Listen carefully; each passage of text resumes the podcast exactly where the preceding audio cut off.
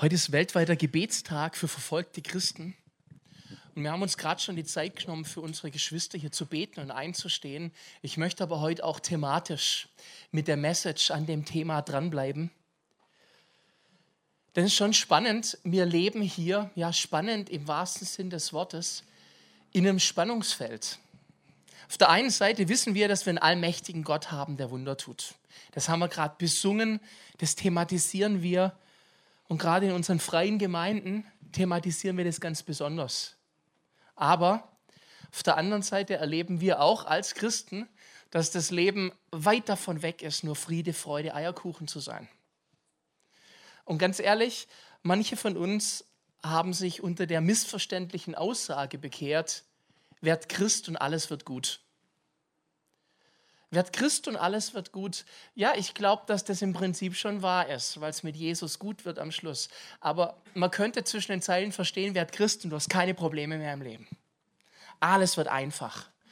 Und dann haben wir plötzlich in der Erfahrung ein Riesenproblem, weil unter der Woche funktioniert das so nicht. Und gerade eben haben wir erfahren, uns geht es in Deutschland richtig gut im Verhältnis zu anderen Ländern, wo es nochmal deutlich schlechter funktioniert. Wir haben übrigens an der Stelle auch keinen Freifahrtschein, dass das in Deutschland immer so bleiben wird. Das heißt, wir werden uns mit dem Spannungsfeld auseinandersetzen müssen und Christsein ist keine Garantie für ein hürden- oder tälerfreies Leben. Das ist einfach nicht wahr. Nehmen wir doch zum Beispiel, ich greife eins raus, einfach das Thema Heilung. Wir sprechen da viel drüber, wir glauben da auch dran, dass wir einen Gott haben, der Wunder tut, der heilt. Letzte Woche haben wir eine feurige Predigt gehört vom Yannick zu dem Thema. Und wisst ihr, wenn dann ein Yannick spricht davon, dass Gott heute noch heilt und dass er Wunder erlebt hat, dann kann bei mir aus der ersten Reihe nur aus ganzem Herzen ein Amen kommen oder in Yannicks Terminus Bam. Bam ist das neue Amen. Bam. Ja, das stimmt. Ich sehe das so. Ich glaube das. Und ich glaube, wenn Jesus uns in Markus 16, Vers 17 bis 18 sagt, diese Zeichen aber werden denen folgen, die glauben, Auflistung, Kranken werden sie die Hände auflegen, so wird es gut mit ihnen, haben wir spätestens dann wieder ein Spannungsfeld, wenn du schon mal für jemanden gebetet hast und der ist nicht gesund geworden. Und darf ich euch was sagen? Wann ich hier einen Föhn in dem Haus kriegen würde, wenn ich mitkriegen würde, dass eine Lehrmeinung dieses Hauses ist, solchen Personen müsste man dann auch noch sagen, das liegt daran, weil du nicht genug geglaubt hast. Uh, das ist dann, nimmst du noch ein paar Zentner und jemand, der eher am Boden liegt, dem sagst du, pack doch das da noch mit drauf. Das steht dir gut an. Das kann es nicht sein. Also habe ich die Wahrheit, auf die ich mich stellen möchte. Jesus tut auch heute noch Wunder und wir haben die Kraft im Namen Jesu. Amen. Fertig. Punkt. Bam.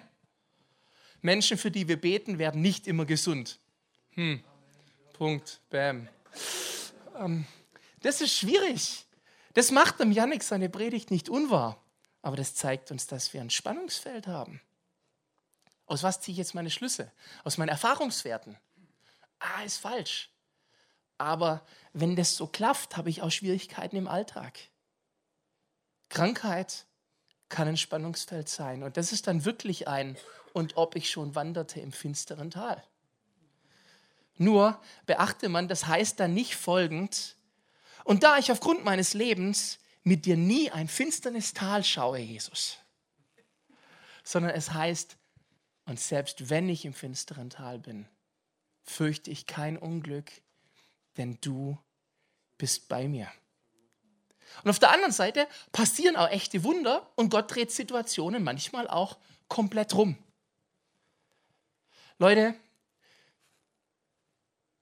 ein Leben mit Gott ist kein Leben mit einer Zusage auf Schmerzfreiheit, aber sehr wohl ein Leben mit dem Versprechen, nie allein zu sein. Das meint Jesus, wenn er sagt in Matthäus 28, Vers 20, ich bin bei euch alle Tage bis an der Weltende. Das ist die Wahrheit und das ist gesetzt. Und Leute, über dieses Spannungsfeld müssen wir aussprechen. Das ist vielleicht nicht die populärste Botschaft, aber sie gehört zu der Wahrheit. Und in Jesus ist alle Wahrheit. Vorletzte Woche erschütterte die Meldung über ein echtes Drama die Musikszene. Einer meiner absoluten Lieblingskünstler, Toby Mac, wer aufmerksam darauf geachtet hat, hat schon öfters Zitate von Toby Mac in meinen Predigten entdeckt. Seit 30 Jahren prägt mich Toby Mac mit seiner Musik. Ich habe auch die Möglichkeit gehabt, ihn zweimal persönlich zu treffen und kann euch sagen, was für ein feiner Mann. Toby Mac war vor zwei Wochen auf Tournee in Kanada und erhielt urplötzlich in Kanada die Mitteilung, dass sein 21-jähriger Sohn Truett tot in seiner Wohnung aufgefunden worden ist.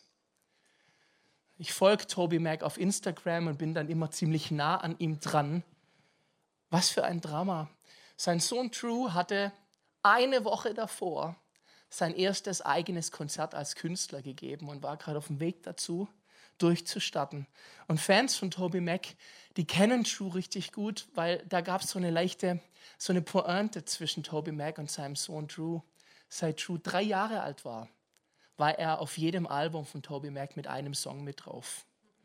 Auf jedem Album mit seinem kleinen Kind drauf ge, gerappt und was gemacht.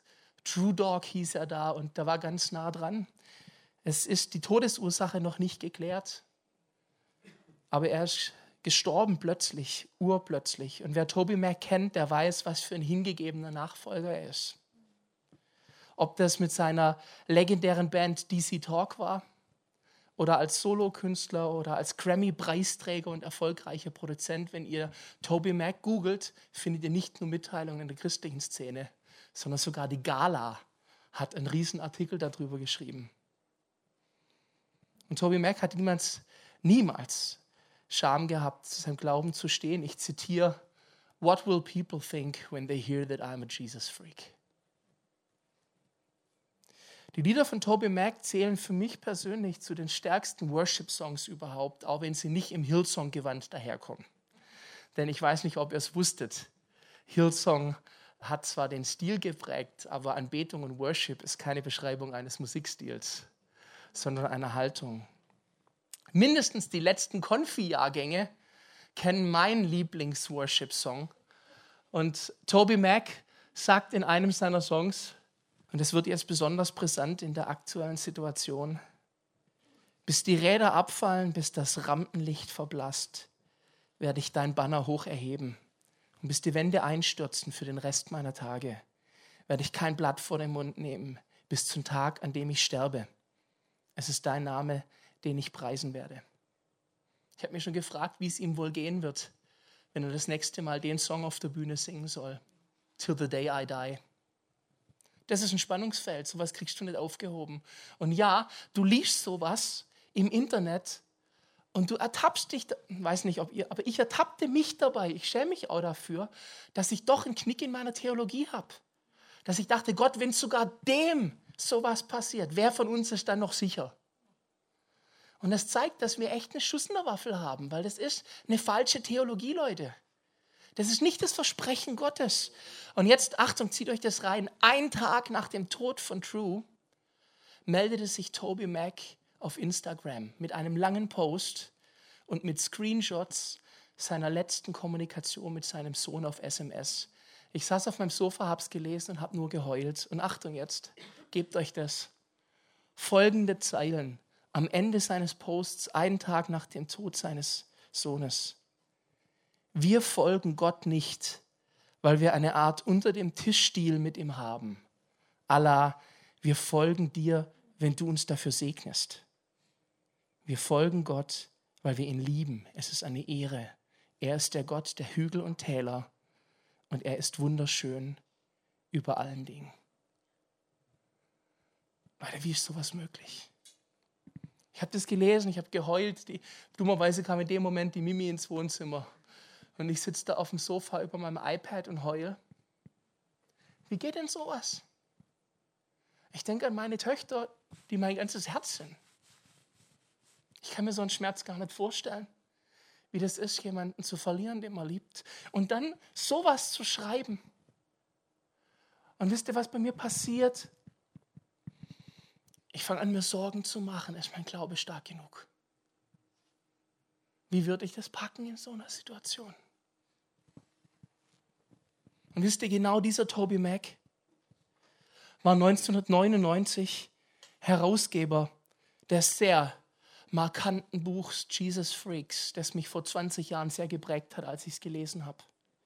Und der Untertitel dieses Buches ist Die wahren Jesus Freaks. Berichte von Menschen, die bereit waren, für ihren Glauben bis zum Äußersten zu gehen.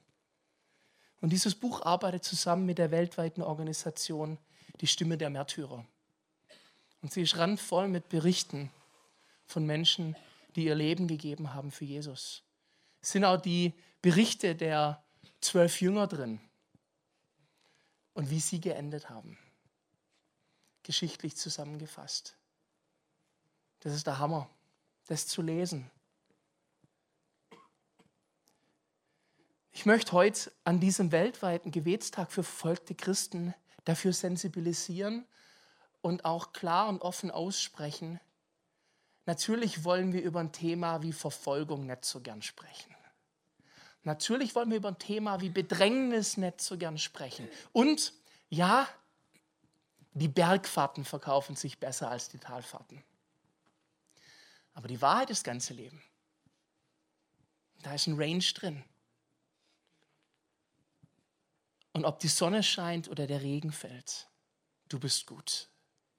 Du bist gut. Das kann der singen, der schon mal in den Regen gekommen ist. Fast obligatorisch möchte ich euch kurz in eine Geschichte noch mit reinnehmen aus dem Alten Testament. Und zwar aus dem Buch Daniel. Und diese Geschichte beschäftigt mich wieder neu, ausgelöst durch ein Lied, das mir der Conny empfohlen hat und das mich seit ein paar Wochen sehr begleitet und das heute, finde ich, sehr gut passt.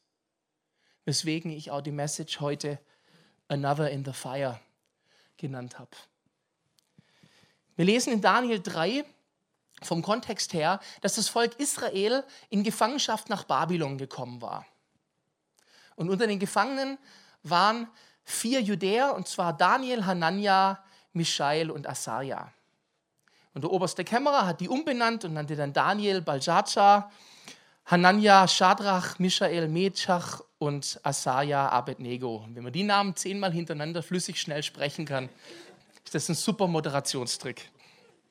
Die vier haben am Hof des Königs gedient und später dann als Verwalter der ganzen Provinz Babel und haben viel, viel Gunst genossen. Und die Geschichten im Buch Daniel am Anfang, die sind fantastisch. Zu lesen, was dort geschieht. Um die drei Freunde Daniel soll es heute geben. Er selber war da gar nicht involviert. König Nebukadnezar, der in der Zeit der Big Mac war da, hat sich eine Statue aus Gold bauen lassen. Und er hat sich überlegt, was eine super Nummer ist. Wir lassen da eine Band auftreten vor der Statue. Und immer wenn die anfangen, voll in die Seiten zu hauen, dann müssen alle sich beugen und müssen dieses Standbild anbeten. Wer das nicht macht, ihr kennt die Geschichte, der soll sofort in einen Feuerofen geworfen werden und verbrannt werden. Jetzt passiert, was wir übrigens öfters lesen im Buch Daniel, dass aufgrund der hohen Gunst, die die genossen, also ihr müsst sehen, das waren Männer, die gesellschaftlich anerkannt waren, einfach weil sie fachlich gut waren in ihrem Bereich, in dem sie tätig waren. Das waren Gesellschaftsveränderer. Und die wurden angeschwärzt von anderen, die neidisch waren. Hier steht an der Stelle, ein paar Sterndeuter schwärzten die an, und behaupteten, die würden da sich nicht beugen. Der König wird darauf zornig. Ich musste unweigerlich an Niki beim Ranger Gottesdienst denken. Ich bin die Königin und ich bin so böse. Das war dann der König. Ich bin König Nebukadnezar und ich bin so stinkig. Und was interessant ist, er lässt die drei immerhin mal zu sich kommen und spricht sie noch drauf an, anstatt sie sofort was eigentlich sein Job war, in den Ofen zu werfen und sagt, hey, ich gebe euch noch eine Chance. Und dann lässt er diesen markanten Satz fallen in Daniel 3, Vers 15. Ich glaube, der ist nicht ganz unwesentlich für den weiteren Verlauf der Geschichte. Ja, dann habt ihr nämlich ein fettes Problem und dann lasst sehen, wer der Gott ist, der euch aus meiner Hand erretten könnte. War blöd von ihm. Jetzt kommt die Antwort der drei Männer. Die muss ich euch gemischt aus Elberfelder und Luther vorlesen, weil nur Elberfelder übersetzt es so markant wie, Achtung, Nebukadnezar, wir haben es nicht nötig, dir ein Wort darauf zu erwidern. und der ist schon stinkig. Das ist richtig gut. Sie, unser Gott, den wir verehren, kann uns erretten aus dem glühenden Feuerofen. Und auch aus deiner Hand, o oh König, kann er uns erretten. Und wenn er es nicht tut, so sollst du dennoch wissen, dass wir deinen Gott nicht ehren und das goldene Bild, das du hast aufrichten lassen, nicht anbeten werden. Janik? Bam. Jetzt wird Nebukadnezar richtig stinkig, ist klar. Ich meine, die Eröffnung ist schon großartig. Wir haben das gar nicht nötig, dir zu antworten. Wow. Und was er jetzt machen lässt, ist, äh, hier steht übrigens drin, finde ich auch schön, Vers 19. Ich mag ja die Details in der Bibel manchmal. Seine Gesichtszüge entgleisten. Ich stelle mir da ein bisschen Jim Carrey die Maske vor, wie die Kinnlade runterknackt und die Zunge rausrollt. Und dann wird er richtig stinke und lässt anordnen, dass der Ofen siebenmal heißer angeheizt wird, als es nötig wäre, und befiehlt, seine stärksten Heerführer sollen die drei in den Ofen werfen. War wieder ein großer Fehler, vor allem, dass er seine stärksten Heerführer genommen hat. Denn die gehen zu dem Ofen, wollen die reinwerfen und fallen beim Reinwerfen tot um. Also seine stärksten Heerführer hat er gekillt mit dem Ding. Die drei Männer landen in dem Feuerofen, der siebenmal zu heiß ist, bei dem schon in die Nähe kommen, es tödlich ausgeht für die Bewacher. Und was jetzt geschieht, das möchte ich gerne im O-Ton aus der Luther-Übersetzung direkt vorlesen. Daniel 3 Abvers 23.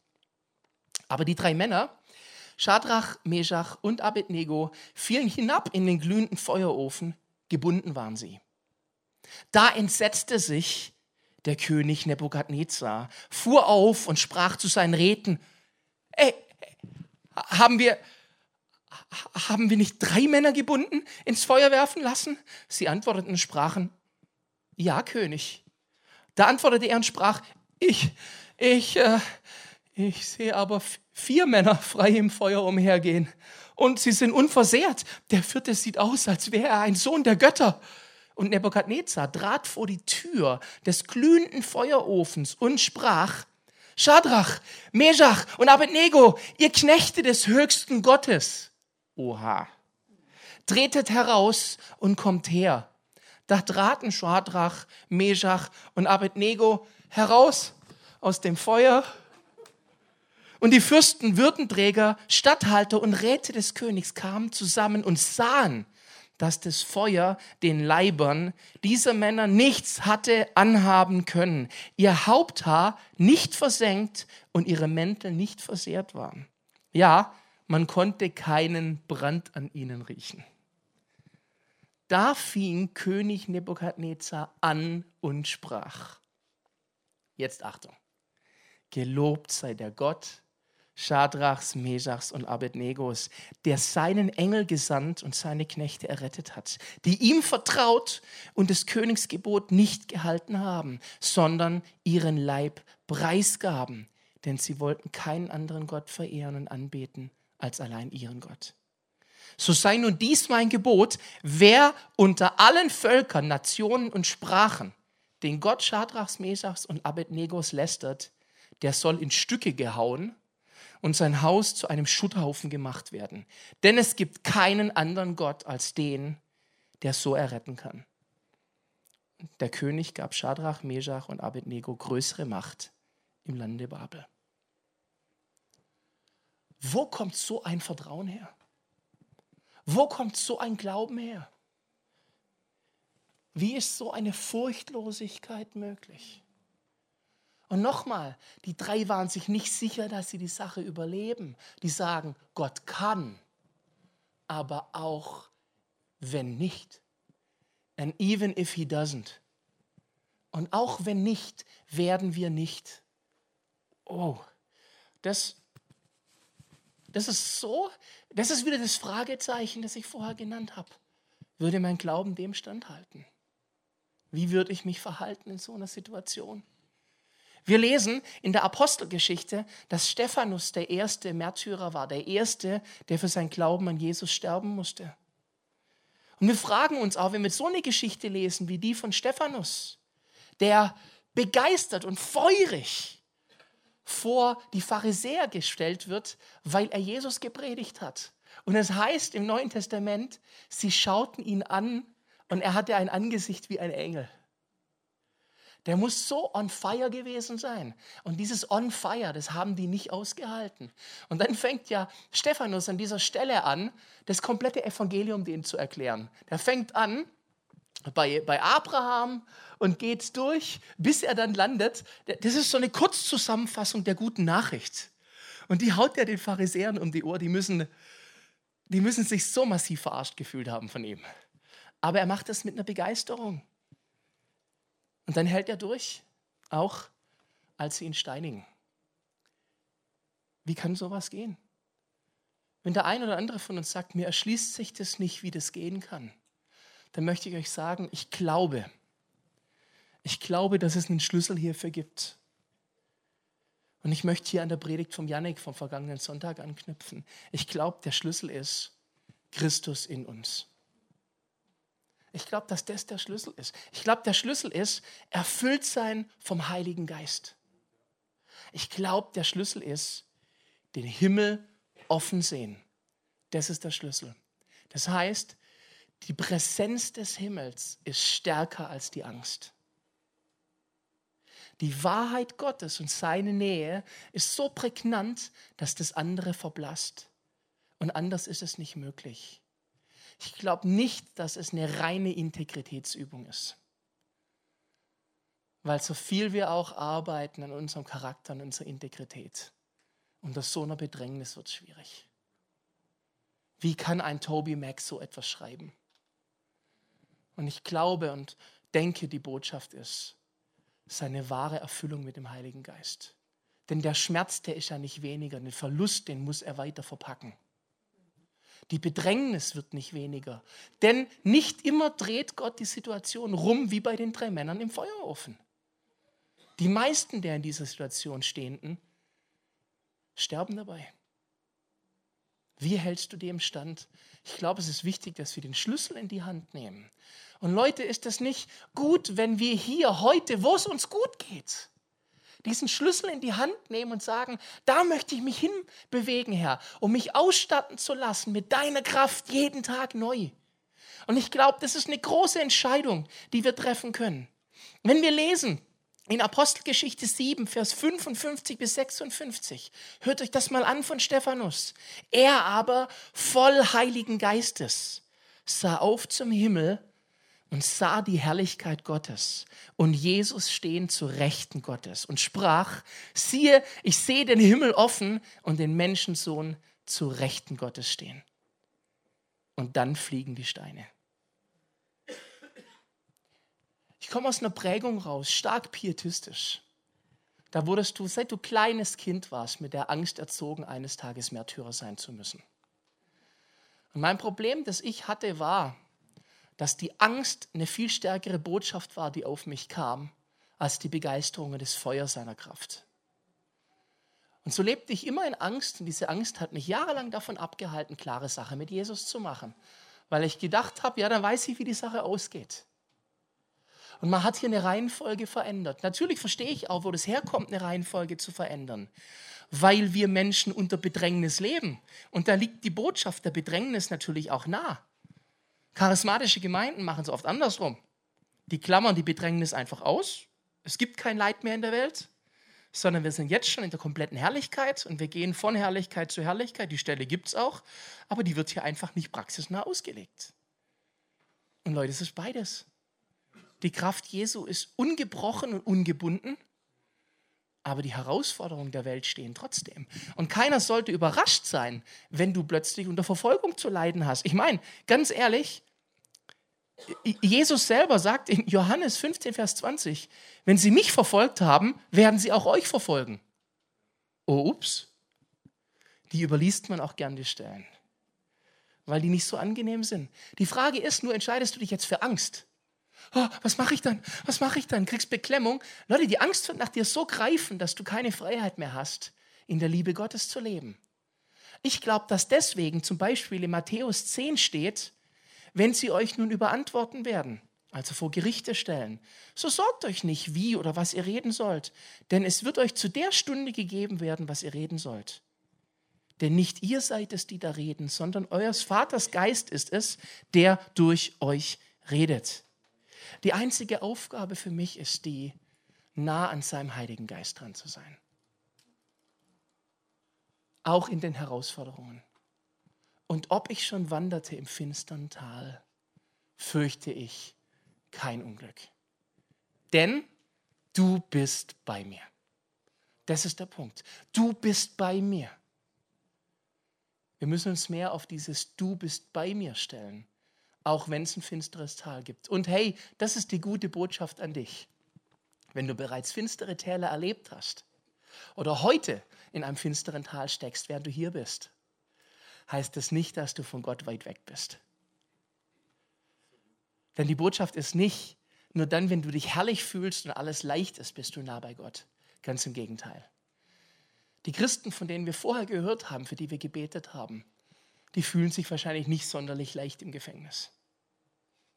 Aber Jesus ist bei ihnen. Und deswegen ist die Botschaft die, du bist nie allein.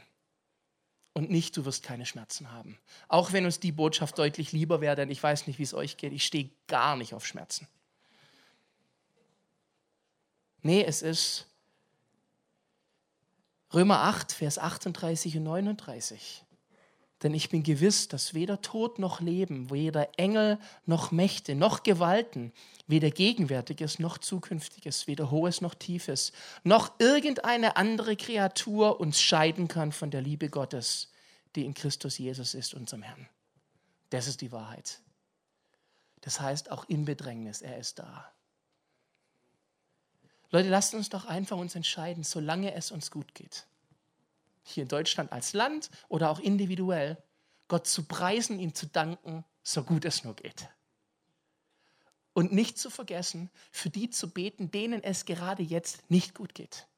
Denn das können wir gerade hervorragen. Wir können segnen aus unserem positiven Ding hinaus. Und dann, Leute, lasst uns uns entscheiden, uns nicht auf die Angst zu stellen und zu sagen, Mist, jetzt hat der Peter heute echt eine runterziehende Predigt gehalten. Leute, ich kann es eh nicht verheimlichen. Wir erfahren das doch jeden Tag, oder? Aber du kannst sagen, statt mich auf Angst zu stellen, was könnte kommen, stelle ich mich auf, denn du bist bei mir. Und das ist das, was wir tun müssen in unseren Gemeinden. Lasst uns Vertrauen haben, dass der Heilige Geist in uns dann so strahlt und brennt, dass wir auch in Herausforderungen bestehen.